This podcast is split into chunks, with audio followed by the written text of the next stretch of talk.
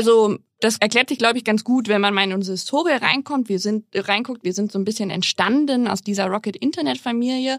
Ähm, da war dann quasi ähm, ein bisschen so deren Thema, okay, wir möchten so schnell wie möglich ähm, Unternehmen befähigen, sich irgendwie digital zu differenzieren.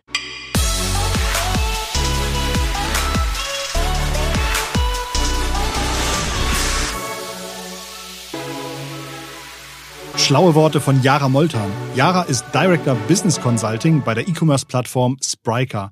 Ich lerne heute im Gespräch von Yara über die E-Commerce-Trends Direct to Consumer und wie man sich selber einen Marktplatz baut, was Spryker mit seiner kürzlichen 130 Millionen Dollar Finanzierung vorhat und warum gerade China für Yara ein absolutes Innovationsvorbild im E-Commerce ist und wie sie vorgeht in der Recherche cooler Informationen über neueste E-Commerce-Entwicklung und Trends. Und du kannst das auch alles lernen, wenn du uns hörst. Hier ist nämlich Digitale Vorreiter, dein Podcast zur Digitalisierung von Vodafone. Am Mikrofon bin immer ich, Christoph Bursek, und jede Woche ein Gast mit herausragender digitaler Expertise. Verpass also keine Folge mehr. Abonniere jetzt unseren Podcast. Wir bekommen immer wieder tolles Feedback, dass sich dies lohnt. Und diesem Feedback schenke ich natürlich sehr gerne Glauben. Doch genug über uns. Lassen wir uns jetzt von Yara beraten und ein wenig das Gehirn massieren. Herzlich willkommen bei mir im Studio, Yara Moltan. Hallo, vielen Dank für die Einladung. Ich habe mich sehr gefreut. Äh, ich mich auch, vor allen Dingen, weil es eine der wenigen, eine der wenigen Aufnahmen ist, die mal so face to face, wir haben hier eine Plexiglasscheibe zwischen uns, aber live im Studio ist. Ähm, Spryker sitzt in Hamburg, in Hamburg. Was ist Spryker? Was machst du da? Ähm, ja, Spryker ist ein Commerce-System, du hast das ja eben schon gesagt. Ähm, wir sagen immer, alles beyond Retail ist das, was wir gerne machen würden oder außerhalb des Standards.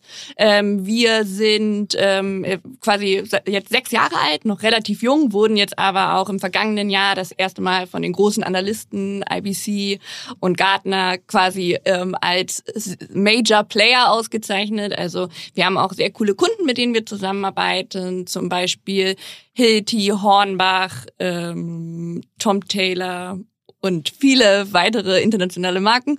Und ähm, du hast es eben schon gesagt, ich bin da zuständig für das Thema Business Consulting. Das ist innerhalb von Spriker eine relativ junge Disziplin. Also unterm Strich könnte man sagen, ich kümmere mich um alle Themen, die mit dem Geschäftsmodell unserer Kunden, aber auch unserer ähm, zukünftigen Kunden zu tun haben. Also das kann sein, ich unterstütze bei einem Businessplan, um Budgets ähm, zu sichern. Das kann sein, ähm, wir beraten einen bestehenden Kunden beim Thema Pricing, weil das bisher in der Vergangenheit Vergangenheit sehr intransparent war.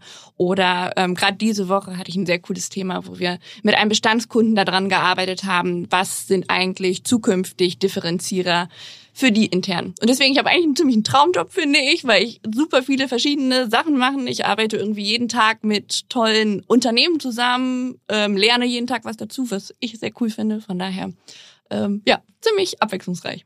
Okay, wenn du jetzt sagst, E-Commerce-Plattform, und ich jetzt euch vergleichen würde mit eigentlich seid ihr ein Webshop, wo unterscheidet ihr euch von einem Standard-Webshop? Was ist das Besondere, wo Spriker vor sechs Jahren gesagt hat, das gibt's so noch nicht, da sehen wir echt eine Lücke? Also das erklärt sich, glaube ich, ganz gut, wenn man mal in unsere Historie reinkommt. Wir sind reinguckt, wir sind so ein bisschen entstanden aus dieser Rocket Internet Familie. Ähm, da war dann quasi ähm, ein bisschen so deren Thema, okay, wir möchten so schnell wie möglich ähm, Unternehmen befähigen, sich irgendwie digital zu differenzieren. Und Spryker ist im Prinzip so entstanden, dass man dann gesagt hat, okay, wir brauchen im Prinzip ein technologisches Layer, mit dem die sich dann weiterentwickeln können. Und das, was uns im Prinzip auszeichnet, ist, dass wir sehr, sehr modular aufgebaut sind. Also du nimmst immer nur den Teil, den du wirklich dann auch brauchst, um das umzusetzen. Also du hast nicht dieses ganze Baggage dabei, hast aber trotzdem mit, was wir Package Business Capabilities nennen, die Möglichkeit, bestimmte Fähigkeiten technologisch sehr einfach umzusetzen, weil die in unserem Standard schon vorhanden sind. Und ähm, wenn du jetzt auch gerade mal, ähm, sage ich mal so als Unternehmen dich fragst, okay, ich möchte digital was machen, kommt es natürlich immer sehr stark darauf an, wie ist so auch die Marktreife, in der du dich ähm, bewegst. Dann reicht in sehr unreifen Branchen schon ein einfacher Shop. In anderen, jetzt wenn wir mal in sehr reife Bereiche gucken, wie Fashion oder... Was sind, was sind unreife Bereiche? Fällt dir da was ein? Genau, unreife Bereiche ist klassischerweise B2B. Ja. Also da ist noch sehr, sehr viel im Kommen, kann man sich super cool noch ausprobieren und so weiter. Während B2C in vielen Kategorien schon sehr weit ist. Also so am weitesten Fashion. sind Fashion, mhm. Elektronik, genau. Ähm, oder auch, wenn du dann, ähm, sag ich mal, in so in, äh, Bereiche reingehst, die gerade so explodieren, ist DIY, E-Food und so weiter, wo wir einfach einen ganz großen ähm, ja, ähm, Innovationsdruck mhm. sehen, aber auch sehr viel Innovationswille bei den Unternehmen. Da gibt es gerade sehr, sehr viele Chancen. Pharma kommt gerade sehr, sehr stark. Und im Prinzip, wenn du jetzt als Unternehmen an der, ähm, vor der Entscheidung stehst, okay, was mache ich denn digital, ähm, ist das natürlich immer erstmal so die ähm, erste Betrachtung, wie, wie weit stehe ich auch im Zweifel zum Markt, wo steht, wo ist da meine eigene, mein eigener Reifegrad im Vergleich zur Konkurrenz oder zu den Mitbewerbern, ähm, was wollen meine Kunden, also wie weit sind vielleicht auch schon meine Kunden, was wird da alles nachgefragt? Und da stellt sich dann natürlich die Frage, je stärker ich mich differenzieren muss, desto mehr Möglichkeiten muss mir meine Technologie oder meine gesamte Infrastruktur natürlich geben. Ich glaube, ähm, ich glaube, etwas, was, was mir damals geholfen hat, Spriker zu verstehen, war irgendwie, dass man sagen konnte, man kann sozusagen mit einem Modul auf einfach, einfach sagen, du hast nicht nur den Online-Shop, sondern du kannst auch nach Amazon verkaufen. Du kannst irgendwie dann auch noch zu anderen Plattformen verkaufen. Das war für mich, glaube ich, immer etwas, was, wo ich, wo ich den Unterschied schnell verstanden habe. Habe ich das richtig kapiert? Ähm, ja, also wir nennen das quasi Headless. Ja. Ähm, also du hast im Prinzip, kannst du dir so vorstellen, dein Backoffice nennen wir das, also mhm. so dein administratives System, wo du alles reinpackst. Und dann ist es egal, sage ich jetzt mal, ob dein Frontend im Zweifel eine Voice-Applikation ist, wo man quasi sagt, hey Alexa, bitte bestell das und das nach, weil ich immer den gleichen Bedarf habe. Solche Konzepte werden mit unserem Commerce-System umgesetzt. Natürlich auch richtig coole Shops, aber es kann auch halt auch so etwas sein wie ähm, eine ähm, digitale Messe, wie wir zum Beispiel auch umgesetzt haben. Also alles, was ein bisschen mehr ist als ein Desktop-Shop, ist, ähm, da ist man bei uns richtig. Wie habt ihr euch in den letzten Jahren entwickelt? Ähm, sechs Jahre seid ihr alt. Wie viele Mitarbeiter sind momentan bei euch? Also wir haben so 250 aktuell, aber wachsen sehr stark. Also gefühlt 250. Ähm, mhm. ertrinken alle Abteilungen in offenen Weißt du noch, wie viel das vor einem Jahr ungefähr war? Äh, ich bin noch gar nicht so lange dabei. Also ich bin erst seit 1.9. dabei. Ich würde sagen, wahrscheinlich 150. Weißt du, wie viel der Mitarbeiter du warst? Ist? Ähm, das müsste ich mal rausfinden. Okay. Das ist eine gute Okay, Frage. also ungefähr, ja, also wahrscheinlich irgendwie gut gewachsen im, im, im letzten Jahr. Genau. Ähm, kommuniziert ihr Umsätze? Äh, kommunizieren wir okay. nicht. Ähm, aber wir kommunizieren unsere Finanzierungsrunden. Da haben wir gerade auch erfolgreich im Dezember eine abgeschlossen. Ja. Ähm, sehr cooles Funding bekommen, mit dem wir jetzt sehr stark internationalisieren können, in das Produkt noch weiter investieren können. Ich habe gelesen, Und 130 Millionen Dollar wurden investiert. Genau, ein halbes Unicorn ist äh, Spriker jetzt. Also okay. ziemlich cool. Ähm, sag ich mal. Ein halbes ähm, Unicorn, das heißt also auf einer Bewertung von einer halben Milliarde Dollar äh, die, die Finanzierung bekommen. Ähm, für eine halbe Milliarde braucht man ja schon so ein bisschen Umsatz oder an, an, an, an Wachstum auf jeden Fall. Auf der Homepage steht, glaube ich, 100 Shops oder 100 Kunden oder sowas. Genau. Und die sind überwiegend aus Deutschland? Nee, also schon relativ hm. international aufgestellt. Also wir haben jetzt den einfach mal so eine Weltkarte in unserem Grün auch eingefärbt. Da sind äh, die, sag ich mal, bestehenden schwarzen Flecken kleiner als da, wo wir noch nicht aktiv sind. Natürlich, weil wir hier gestartet sind, ähm, ist ein Großteil unserer Kunden noch relativ Dachregion heavy. Ähm, aber wir sind auch schon ziemlich gut aufgestellt in ganz Europa, auch was, sag ich mal, die Organisation ähm, widerspiegelt, wenn man sich jetzt das Sales-Team anguckt. Mhm. Und ähm, sobald du dann Richtung USA, Asien, Südamerika, Australien, Ozeanien, wie auch immer guckst, ähm, wird es dann ein bisschen dünner, aber das ähm, sind ja schöne Wachstumsmärkte für uns, weil auch dort ähm, wollen die Leute ja online kaufen. Was, also was sind so die größten Kostenfaktoren, wo man das, die Finanzierung irgendwie rein investieren könnte? Ist das, ist das Sales oder wollt ihr irgendwie nochmal 600 Entwickler anstellen oder wollt ihr auf 100 Messen präsent sein? Was sind so die, ähm, also Sales ist natürlich ein ähm, Wachstumsfeld für uns, auch da uns in verschiedenen Regionen mit dem Know-how entsprechend aufzustellen. Aber du hast es eben schon angesprochen, ganz klar auch Tech. Also das Produkt weiterentwickeln, unsere Kunden aber auch zu unterstützen. Wir haben ein großes Partnernetzwerk, sowohl was Technologiepartner angeht, weil wir sagen immer, ähm, die Zukunft ist Best of Breed. Das bedeutet, wir, ähm, wir ähm, verstehen uns selber als Best of Breed im Commerce-System und wollen deshalb auch nur mit den besten Systemen zusammenarbeiten. Wenn du dir so eine digitale Wertschöpfung vorstellst, ähm, würden wir dann quasi eine vordefinierte Verbindung über eine API zum Beispiel anbieten zu dem besten PIM-Systemen, die es im Markt gibt. Oder wir bieten dann eine API an zu PIM-System Personal Information Management. Äh, sorry, Product Information Product System, also Information. also mhm. da, wo du deine Daten, mhm. ähm, alles rund um Produktdaten im Prinzip mhm. sauber speichern kannst. Oder es könnte dann auch das die besten CRM-Systeme sein, also Customer Relationship Management, ähm, PWA, also Progressive Web Apps Tests ähm, und so weiter. Also da verstehen wir uns so als Teil eines Ökosystems und das ist auch so ein Teil dieser Modularität, ähm, als die wir uns verstehen, weil es da einfach die Möglichkeit quasi dann gibt zu sagen, hey, ich brauche jetzt irgendwie noch was anderes, das koppel ich entsprechend ab, ich äh, tausche ein System auf und bin immer auf dem neuesten Stand, um, sag ich mal so, Flexibilität zu wahren und diesem, sage ich mal, sich immer schneller verändernden Markt irgendwie weiterhin gerecht zu werden.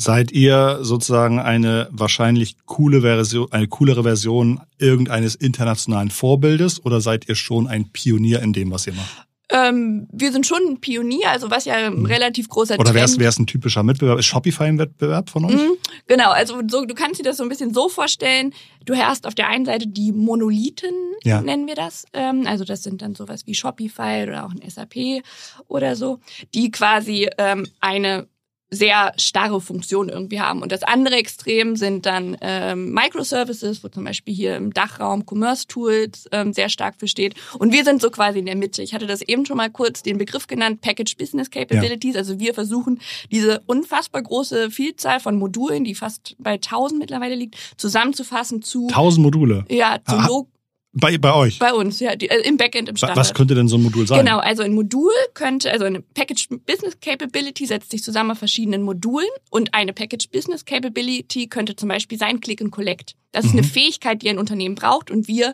ähm, bieten im Prinzip das als technologisches Paket. Also das, was jetzt und in der Corona-Zeit so hochkam, dass man sagt, ich bestelle online, aber statt dass sie es losschickt, hole ich es jetzt irgendwie ab und will aber Bescheid wissen, ob es da ist. Okay. Ganz genau. Mhm. Und das würde dann aus verschiedenen Modulen bestehen, mhm. wie zum Beispiel ähm, Auswahl oder ähm, Multiple, wir nennen das dann so quasi Multiple ähm, Warehouse Location, so dass du quasi weißt, welches Warehouse, das wäre dann in dem Fall ein Store, wäre dein mhm. Warehouse, wo holst du es ab? Es wäre etwas wie Zeitfensterreservierungen. Solche, das sind dann einzelne Module, die sich in dieser Fähigkeit ähm, verbinden und so zusammengefasst werden. Was sind so die beliebtesten Module, die gerade mega hip sind und abgehen? Click and Collect ist ja. definitiv ein Modul. Wir haben auch, jetzt wird es leider äh, langsam kompliziert, das ist kein, äh, kein ähm, keine Package Business Capability mehr, aber wir haben noch eine Erweiterung Marktplatz. Das ist super mhm. im Kommen und ist ja auch so ein bisschen so, als ich noch bei meinem vorherigen Arbeitgeber. Dass man selber einen Marktplatz betreibt oder dass man seine Produkte zu Marktplätzen. Dass, dass man quasi zum Marktplatz wird. Mhm. Also so, das ist ja auch so das Hauptbuzzword, so ein bisschen mhm. so, ich möchte eine Plattform werden, ich möchte mhm. ein Marktplatz werden. Und bei vielen macht das auch Sinn, seinen, sag ich sag mal, seine Bestände bestehenden Kundenzugang zu kapitalisieren oder aber mhm. auch aus Kundensicht denen einfach ein breiteres Portfolio zu bieten, für sich selber das Bestandsrisiko abzubauen und so einfach sowohl aus seiner Sicht sich breiter aufzustellen, ähm, neue Revenue Streams nenne ich das immer zu, äh, zu schaffen, indem man sagt, hey, ich muss das nicht mehr selber einkaufen, sondern ich gebe unseren Kunden die Möglichkeit, ähm, quasi von einem Dritthändler etwas einzukaufen und das ähm, ist dann so ein bisschen so Win-Win-Situation für den Shopbetreiber, weil der nicht mehr so viel einkaufen muss, ähm, sich trotzdem verlängern kann und ähm, der Kunde aber mehr Auswahl hat. Und natürlich bindet man dadurch einen Kunden auch stärker an sich. Du hast ja schon erzählt, dass du beim ähm, Consulting heißt es, aber wahrscheinlich auch so ein bisschen hilfst, die Integration durchzuführen, zu erkennen, wie es am besten läuft, die Firma an die Hand zu nehmen, auch im Vorfeld schon zu helfen, welche Entscheidungen innerhalb der Firma passieren müssen, damit irgendwie ähm, so ein, so ein Spriker-Software irgendwie gut integriert werden kann. Wie läuft eine Integration ab? Und was sind für dich immer schon so ähm, Anzeichen, dass du schon früh weißt, oh, das wird irgendwie smooth sailing, wird total einfach oder das wird eher sehr kompliziert, da sehe ich jetzt schon, ähm, dass wir da irgendwie viel, viel Aufwand bei der Integration haben. Also wir haben, sag ich mal, verschiedenste Kunden, wie die auch intern so aufgestellt sind von ihrem Know-how. Also woran man dann häufig, äh, häufig sehen wir schon relativ früh, ist das ein Kunde, der hat schon super den Plan, der hat eigentlich hier, ähm, da ist, sag ich mal, der Lounge mit Spriker eigentlich Teile von dem riesen Program Management, also ein bisschen so die Erweiterung von dem Projektmanagement. Also die haben ihre Zukunftsvision, da haben sie ganz klar verschiedene Initiativen drunter priorisiert und haben dann so, ich nenne das immer Transformationszyklen eigentlich und da merkst du schon, okay, die haben richtig Peil.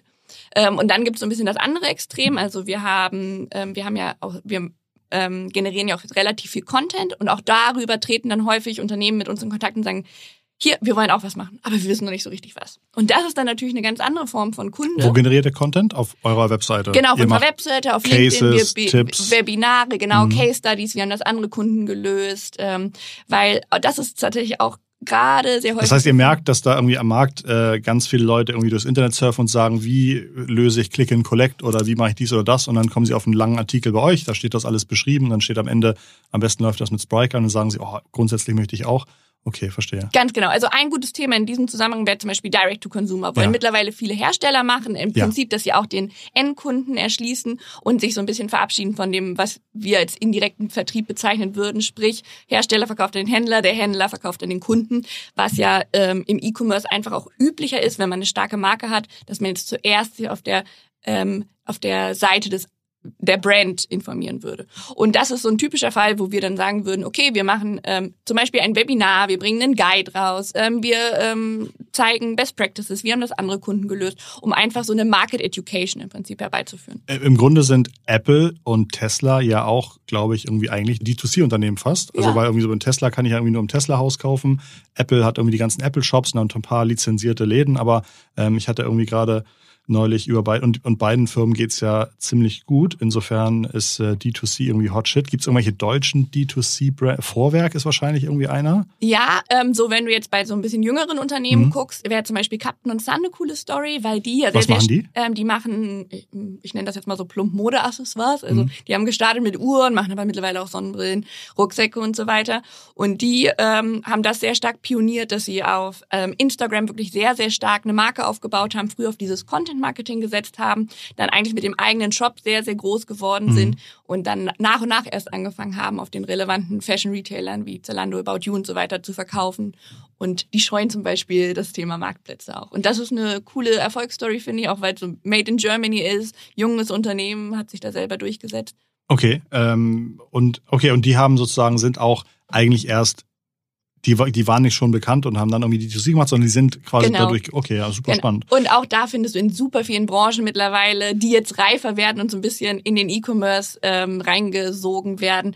Total coole Beispiele. Glossier so eine Make-up-Marke, die auch wirklich sehr, sehr so ähm, Personal Branding äh, geprägt sind. Und da gibt es super viele coole Beispiele. Ich hatte dich leider vorhin so ein bisschen gestoppt. Ich wollte tatsächlich noch hören, ähm, was so Integrationsprobleme ja. oder so. Du hast gesagt, wenn es irgendwie Teil eines großen Programms ist, dann klappt es eher gut. Aber jetzt wollte ich natürlich noch hören, wann klappt es nicht so gut? Was sind so Zeichen, wo du merkst, oh, da Genau, und ich würde noch nicht mal sagen, dass es im Zweifel nicht gut klappt, wenn ähm, da noch gar nicht so viel Plan dabei ja. ist, sondern da merken wir einfach, dass wir da mehr Unterstützung brauchen. Also mhm. wir haben verschiedenste Teams, ähm, die dann quasi unterstützen können. Wir haben tolle Partner, also wir nennen das System mhm. Integrator, die dann im Zweifel ja auch dem Kunden unterstützen, wenn die kein riesen IT-Team haben oder das einfach nicht als ähm, Inhouse-Entwicklung dann quasi aufziehen wollen. Da haben wir einfach starke Partner, haben dann aber auf unserer Seite auch jemanden, der so ein bisschen ähm, als Schlüssel Glied agiert und die Kommunikation einfach zwischen allen sicherstellt. Und dann, wie gesagt, können wir die, die auch in Form von Business Consulting ein Stück weit an die Hand nehmen, zu sagen, okay, lass doch mal gucken, was wäre denn für euch ein cooler MVP, also so dieser Minimal Viable Product Ansatz oder auch plump gesagt so ein bisschen so dein Testpilot. Wo kannst du irgendwie einen guten ähm, ja, ein gutes Konzept irgendwie verproben und auf dem dann aufbauen zu ähm, ja, weiteren Exzellenzstufen. Und das ist immer so ganz gut, weil manchmal starten auch Unternehmen und haben, sage ich mal, so ein bisschen das Fiat-Setup, wollen aber in zwei Jahren zu einem Ferrari und dann knatscht es und du kommst sehr, sehr früh zu einem Replatforming oder so, während Unternehmen, die im Zweifel schon ähm, quasi das als Teil einer Stufenauswicklung schon betrachten, da funktioniert das in der Regel relativ gut, weil die auch schon größer denken dabei, zum Beispiel äh, Prozesse aufzusetzen für Endkonsumenten. Während wenn das immer so als kleiner Testballon läuft, das häufig dann auch in der Infrastruktur bisschen schmerzt, weil das dann so jemand nebenbei mitmachen soll, dann wird es immer teuer und ähm, schafft intern immer sehr viele Leiden. Das heißt, als ich, eigentlich hatte ich vorhin gedacht, dass ihr besonders stark darin seid, irgendwie Kunden zu helfen, die sagen, ich möchte irgendwie auf fünf großen Plattformen meine Produkte zu verkaufen, äh, verkaufen. Aber das ist jetzt wahrscheinlich gar nicht so der euer Hauptfeature, sondern okay, es nee, geht. Nee, das ist hm? also das ähm, die, viele unserer Kunden verkaufen auch auf Marktplätzen, aber es gibt jetzt ähm, über Spriker auch keine Anbindung, die man jetzt im Prinzip zu einem Amazon zum Beispiel hätte oder so. Aha, okay, spannend. Ja, das äh, wird oft äh, so ein bisschen verwechselt, auch gerade weil wir aktuell sehr viel sag ich mal, Bass um dieses Thema Marktplatz mhm. machen. Aber wir möchten Unternehmen quasi dazu helfen, selber ein Marktplatz zu werden, als wirklich sehr viel bei anderen Marktplätzen zu verkaufen. Nichtsdestotrotz, was ich vorhin angesprochen hatte, dieses Thema Best of Breed Infrastructure. Wenn du so aufgestellt bist, ist es für dich auch kein Problem, ist quasi ist egal, in welchen Channel du ausspielst. Weil du dann im Zweifel gute APIs hast, um dann an einen ähm, Marktplatz auch easy auszuspielen und das dann alles orchestrierst in einem Order-Management-System und so weiter.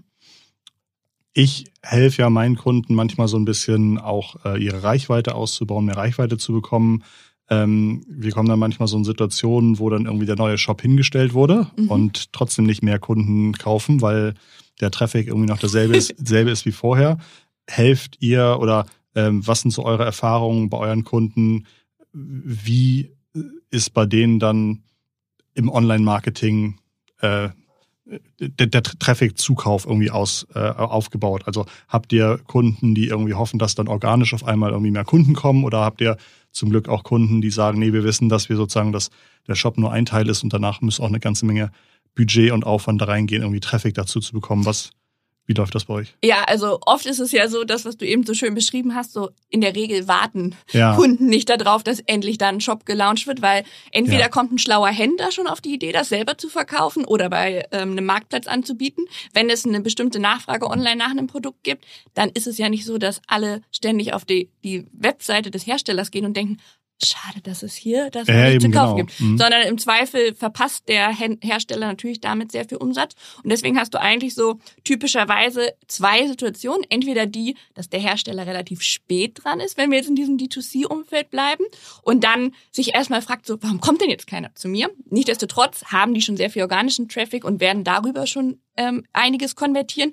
Und nichtsdestotrotz braucht es auch da so eine Art Harmonisierung dieser Vertriebskanäle, weil die haben sich digital ja schon gebildet. Mhm. Und das andere Extrem ist so ein bisschen, ich bin als Hersteller relativ früh dran. Wir hatten es vorhin ja schon mal kurz von äh, B2B. Mhm. Da ist noch eine Menge ähm, ja so Marktbelehrung, äh, Market Education irgendwo zu tun. Sprich, da wird erstmal nicht so viel kommen, ohne dass ich irgendwas tue. Ja. Also entsprechend brauche ich einfach da jeweils eine andere Go-to-Market-Strategie. Entweder ich sage, ähm, wenn da schon sehr viel ähm, E-Commerce mit meiner Marke stattfindet, wie kann ich es schaffen, mehr auf meinen Direktkanal umzustellen? Ähm, welche Maßnahmen habe ich da, welche Schlüssel? Da helfen mir im Zweifel auch. Ähm, da helfen aber auch äh, wieder quasi viele Partner, die wir haben. Also wir haben da im Partnerumfeld dann zum Beispiel auch wirklich Beratungspartneragenturen, die darauf spezialisiert sind, zu sagen, hey, jetzt lass uns da mal ganz konkret unterstützen. Aber wir geben zumindest Impulse mit oder sagen, hey, das wird so nicht fliegen, weil ja da, da, da musst du noch mehr machen, einfach nur launchen. Und das andere Extrem wiederum, ähm, wo es darum geht, ähm, wirklich erstmal Bedarf zu schaffen oder Kunden ähm, auch davon zu überzeugen, dass Online-Bestellen auch für sie sehr relevant ist in ihrem Marktumfeld.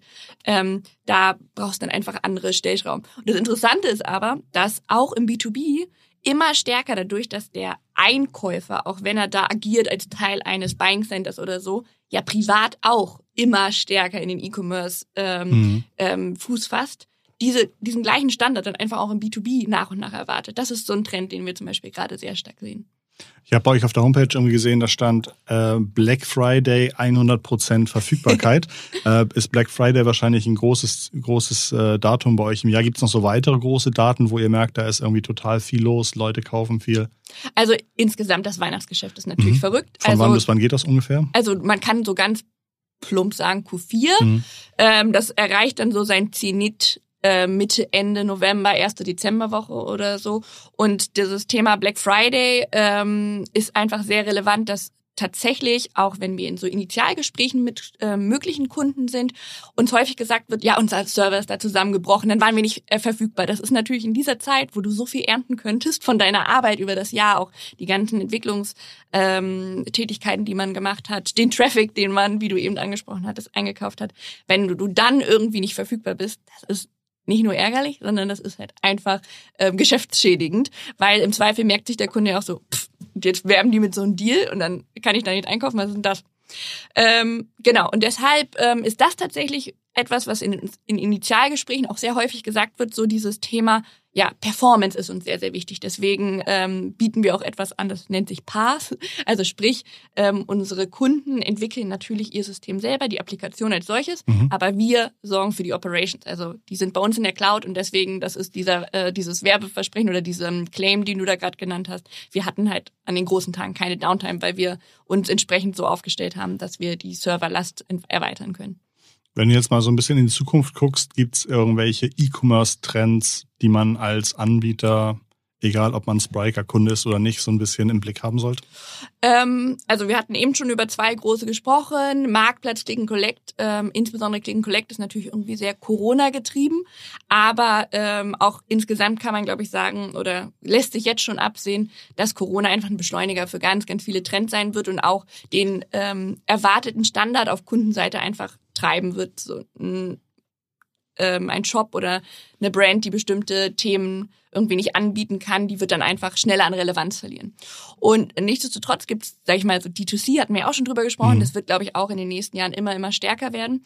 Und wenn wir so auf kleinere Trends gucken. Und bei D2C wird es wahrscheinlich auch besonders wichtig, dass ich neben dem reinen Shopmaking-Erlebnis noch sehr viel Content-Erlebnis irgendwie ermögliche auf meiner Seite. Genau, also du musst dir das ja so vorstellen, warum kauft denn jemand ja. direkt beim Markt bei, beim, direkt beim Hersteller, mhm. warum kauft er da?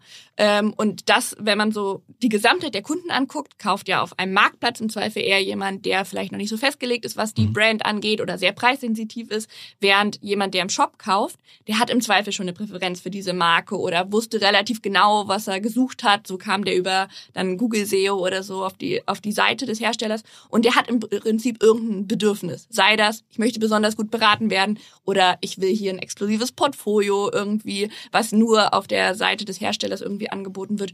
Oder im Zweifel will ich einfach zu so einem Club dazugehören oder ähnliches. Also ähm, da geht es dann, wie du das eben schon gesagt hast, mit Content natürlich darum, irgendeinen Mehrwert auf Kundenseite, auf, für den Kunden auf der eigenen Seite anzubieten, damit es für den auch Sinn macht, direkt zu kaufen. Wenn jetzt all deine Erfahrungen irgendwann mal, also wenn, wenn sozusagen von den 130 Millionen Dollar, die ihr bekommen habt, nicht ein signifikanter Teil in dein Gehalt geht und du irgendwann sagst, du möchtest dich selbstständig machen, würdest du im e welche Branche im E-Commerce würdest du für dich spannend finden zum selber gründen? Also tatsächlich hält mich immer das vom Gründen so ein bisschen ab, dass ich ein sehr schlechter Schläfer bin und ich glaube, wenn ich jetzt meine eigene Firma hätte, würde ich noch schlechter schlafen. Das ist und spannend, okay. Also das ist so, weil ich habe mega viele Ideen und es macht mir auch total viel Spaß, ja. mit Kunden daran zu arbeiten. Also ich glaube, was mich es gibt es gibt so einen Gründerspruch, die, die sagen halt, äh, früher habe ich mein eigenes Geld in Startups in, in meine Startups investiert und äh, und konnte nicht schlafen. Jetzt äh, investiere ich das Geld von meinen Investoren, kann wieder selber schlafen, aber die Investoren können nicht schlafen. Also ja, äh, wahrscheinlich muss man einfach groß genug starten. Okay, vielleicht muss ich mir das zu Herzen ja. nehmen, genau. Nee, ähm, also was ich an meinem aktuellen Job oder auch an Spriker sehr cool finde, ist, dass ich das Gefühl habe, wir ähm, helfen Unternehmen wirklich. Oder im Zweifel sichert das ja auch Arbeitsplätze und so weiter. Ja, also, ich wollte so jetzt auch, ich wollte dich auch gar nicht abwerben, aber ich wollte am liebsten wollte ich so ein bisschen rauskitzeln, ob du sagst, du hast in deiner Beratung Branchen gefunden, du sagst, oh cool, das, da hätte ich Bock drauf. Also eine Branche, die natürlich super spannend ja. ist, ist Pharma. Also okay. da, glaube ich, kann man halt auch sehr, sehr viel wirklich auch einen Unterschied machen für das klingt jetzt ein bisschen. Hat halt mehr Impact als, als ein, als ein, als ein ja. äh, Bart, Bartcreme oder sowas, ne? Genau, genau, genau. Also ja. wirklich auch, ähm, sag ich mal, so gesellschaftliche Themen ja. zu lösen über coole Systeme, sei das Einsamkeit im Alter oder ähnliches. Also ich glaube, im Pharma-Bereich steckt unfassbar viel drin, ähm, auch weil das ähm, der ganze Bereich aktuell sehr, sehr stark ähm, staatlich protekt positioniert ist und mhm. ich erwarten würde, dass das in den nächsten Jahren abnimmt, einfach dadurch, dass die EU da ähm, entsprechend ähm, Anpassungen vornehmen wird. Aber ähm, ich glaube, da gibt es sehr, sehr viele Potenziale. Also wenn ich mich festlegen würde, würde ich sagen Pharma. Das ist schön. Ähm, äh, freue ich mich, dass du dich so festlegen kannst. Hm, hast du digitale Vorreiter? Also jemanden, wo du sagst, da guckst du besonders gern hin und kriegst immer mal wieder Inspiration oder ähm, Input? Also ich gucke ganz viel bei anderen. Also ich finde Oder wen empfiehlst du uns, wo man mal hin Genau, also ich gucke, also ich würde immer auch empfehlen, gerade in die USA nach China zu gucken, mhm. weil da, gerade in China, ähm, gibt es halt einfach ein komplett jetzt nicht rechtsfreien Raum, Raum wäre wahrscheinlich übertrieben, aber äh, äh. deutlich rechtfreier, als man das jetzt vielleicht in Europa. Es sind einfach Sachen möglich, die hier so nicht möglich Wirklich, sind. Wirklich, okay. cool, die coolsten Sachen mit Drohnenbelieferung, weil die eh meinen mhm. Standort haben, dass ich sagen kann, ich will das Essen halt hier in den Park geliefert mhm. bekommen und muss den dann nicht sagen, ja, komm mal hier zu, zu der ja. Eiche, mhm. zu der großen, sondern ich gebe denen meine Location frei, die liefern es dorthin und so weiter. Und da ähm, dadurch kann man da, finde ich, super coole Konzepte mhm. sich einfach abgucken. Und da würde ich sagen, branchenspezifisch, guck einfach mal, was in China läuft. Gibt es da irgendwie eine Webseite, die da irgendwie einigermaßen gut auf Englisch oder Deutsch informiert? Mhm. Oder ein Influencer, dem man da folgen kann? Für mich ist das immer Google. Ja. ähm, also äh, was ich tatsächlich mache, ist, ich mache mir so eine Art Mindmap und sage, mhm. das sind die Bereiche, die irgendwie spannend sind. Und dann gebe ich sowas ein wie China-App äh, Pharma. Ach, ganz, witzig, ganz okay. Und dann, okay. Und, und darüber man, mhm. kommt man dann in der Regel auch wirklich auf relevante Blog-Einträge und so weiter und kann mhm. sich da ganz gut ähm, orientieren. Tatsächlich ähm, in den USA gibt es ähm, zum Beispiel Gary Vaynerchuk, mhm. der äh, da relativ viel macht. Der ist aber meiner, für meinen ganz persönlichen Geschmack manchmal ein bisschen zu laut, ein bisschen mhm. zu dagegen. Ähm, und äh, auch da, finde ich, gibt es einfach auch in den USA sehr spannende Sachen und ähm, zum, da kann ich zum Beispiel empfehlen TED Talks. Darüber mhm. bin ich schon auf super viele spannende Themen einfach aufmerksam geworden und auch, was ich, wenn ich jetzt aber so eine... Die gibt's alle bei YouTube, ne? Genau, mhm. genau. Wenn ich so eine ganz konkrete Empfehlung äh, machen würde, würde ich sagen, es ist immer, glaube ich, hilfreich zu gucken, was sind eigentlich so Trends, die sich in bestimmten Branchen durchgesetzt haben, sei das so eine Art ähm, äh, ja, Bietersystemen zum Beispiel oder sei das, dass ähm, es Preise variieren je nach Nachfrage oder so, wie man das jetzt zum Beispiel von Uber oder Schernau oder so kennt, so aus diesem Transportsektor und sich dann zu überlegen, inwieweit kann ich sowas, solche wirklich so Key Differentiator in einer Branche vielleicht auch auf mich übertragen in meiner Branche. Weil ähm, das hatten wir ja vorhin schon kurz diskutiert, ähm, diese Trends, die man aus einer ja einem Bereich kennt, die nimmt man als Konsument quasi irgendwann unterbewusst als vorausgesetzt, die setzen sich durch und dann möchte ich die in einer anderen Branche, in einem anderen Lebensbereich einfach aussehen. Spannend. Damit hat sich tatsächlich auch meine letzte Frage schon äh, beantwortet, nämlich äh, wie du dich eigentlich über Trends und Neuigkeiten up to date hältst. Aber das hört sich an, dass du das so ein bisschen mit äh, einer sehr strukturierten Online-Recherche machst und dann lieber sozusagen selber pickst, anstatt irgendwie ein oder zwei Outlets zu haben, wo du sagst, die äh, das konsumierst du einfach nur weg. Liest du irgendwie Bücher auch noch? Hast du irgendwie gerade ein Buch gelesen? So? ich lese richtig viel, aber ich versuche immer ehrlicherweise Dinge zu lesen, die nichts mit meinem Job zu tun haben. Also wenn ich sagen, also ich, ich würde sagen, ich habe eher so ein Inbound-System als Outbound-System. Also ich krieg halt, ich habe halt das Glück, dass ich an der Arbeit sehr, sehr viel mitbekomme. Äh, natürlich folge ich dann bestimmten Impulsen, weil ich schon das natürlich up-to-date sein möchte.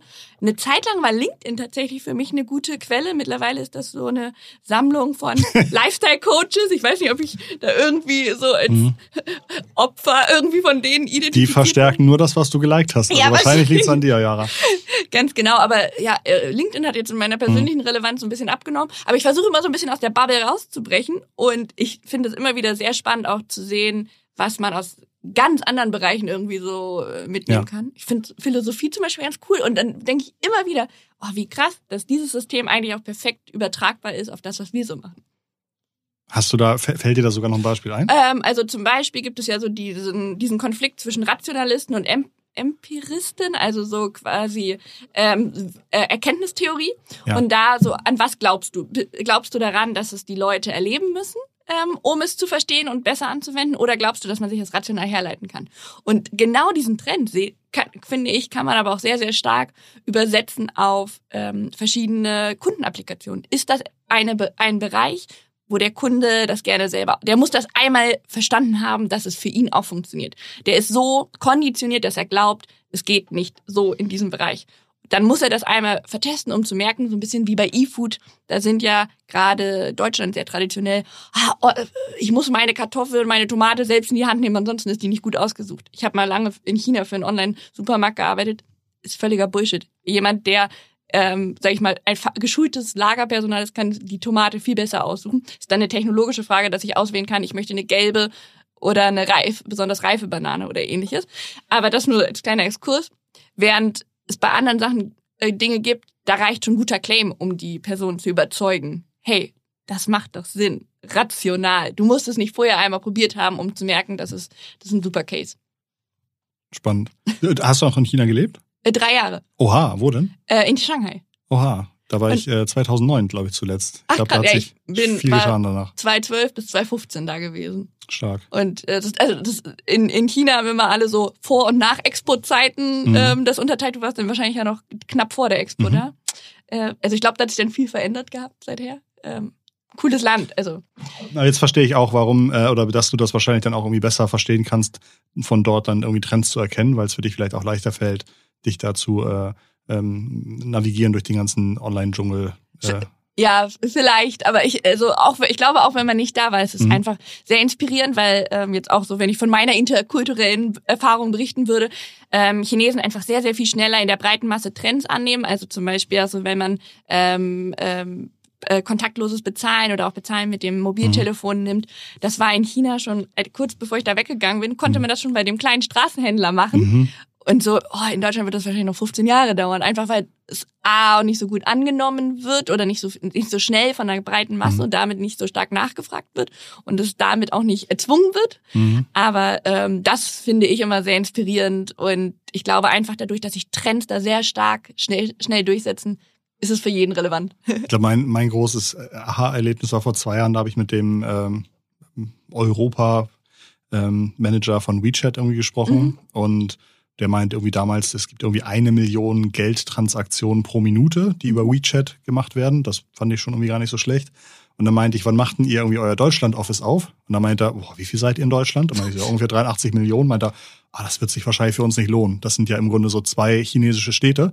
Ähm, ja. Und er meint, dass äh, das ist in, insignifikant. Genau, die Chinesen warum? gucken jetzt nicht mehr nach Deutschland und sagen, oh, oh, sondern die sagen so, oh, das ist ganz schön klein. Ja, aber WeChat ist ja zum Beispiel auch super spannend und wenn man sich so ein bisschen so die, ähm, so ein bisschen unter dieser The Winner Takes It All Maxime das mhm. anschaut, könnte man ja auch sagen, so es ist ja immer so ein bisschen die These, okay, Amazon dominiert halt mhm. sehr, sehr viel in Europa und Nordamerika, während äh, in China quasi die Amazon-Pendants wie Alibaba oder auch WeChat da irgendwie agieren. Und A, also jetzt vielleicht erstmal vorweggenommen, ich glaube da nicht uneingeschränkt dran, dass Amazon alles dominieren wird, sondern ich glaube, es gibt sehr, sehr viel Platz für coole Konzepte, für Nischen und es eher der Trend wieder stärker zu Spezialisten gehen wird. Das hat Aber, sich, glaube ich, auch in der, in der, in der Corona-Zeit gezeigt. Ich glaube, in den voll. USA sind Spezialisten deutlich schneller gewachsen als Amazon. Also genau. haben sozusagen von Amazon eigentlich Wachstum geklaut. Total, total. Und du musst dir das ja auch so vorstellen, Amazon versucht ja immer mehr in dieses gleiche Skelett ja. reinzupressen und auch gerade in diese Branchen, über die wir eben schon gesprochen haben, ja. die stärker wachsen, da wünsche ich mir im Zweifel mehr mhm. ähm, Beratung und so weiter. Und da, wenn man sich zum Beispiel Mano Mano, diesen französischen äh, DIY-Marktplatz anguckt, das ist eine viel bessere Beratung, viel spezialisierter, viel spitzer, dadurch, dass sie sich einfach fokussieren. Und ich glaube, dass es quasi eher der Trend dahin gehen wird, dass man äh, diese Systeme hat. Aber wenn man jetzt nochmal so auf diese Parallelen zwischen dem WeChat, dem Alibaba, Amazon und so weiter gucken, was die sehr gut machen und was, glaube ich, auch ein ganz starker Trend sein wird, ist so ähm, Kundenzugang besetzen durch ein Ökosystem. Also ein Amazon hat ja nicht umsonst Prime Video, Alexa, die ganzen Hardware-Sachen, weil ich mich halt quasi immer in diesem Universum bewege und dadurch und auch zusätzlich natürlich noch mit der Prime-Mitgliedschaft diesen Login-Effekt habe. Dadurch finden sehr viele Transaktionen natürlich auch in diesem Ökosystem statt, jeglicher Art. Und alleine dieser Datenschatz, den ich da lasse, der ist ja, der ist ja ein eigenes Geschäftsmodell. Und ähnlich sieht man diesen Trend natürlich auch ähm, dann in China bei Alibaba, die mhm. mit ihren IoT-Geschichten natürlich ähm, der, dem Marktplatz als solche, aber auch noch allem, wo sie rechts und links investiert sind, einfach einen Riesenzugang zu Assets im Sinne von Daten haben, neuen Ideen und so weiter. Das finde ich ist ein, ein super Schlusswort. Ähm, Jara, ich fühle mich sehr umfassend von dir beraten. Also ähm, danke, dass ich dich ganz ohne Tagessatz befragen durfte. Ich werde deinen Input sicherlich vor meinen Kunden wiederholen und dann natürlich abrechnen. Sehr ähm, schön. Äh, kleiner Scherz, selbstverständlich.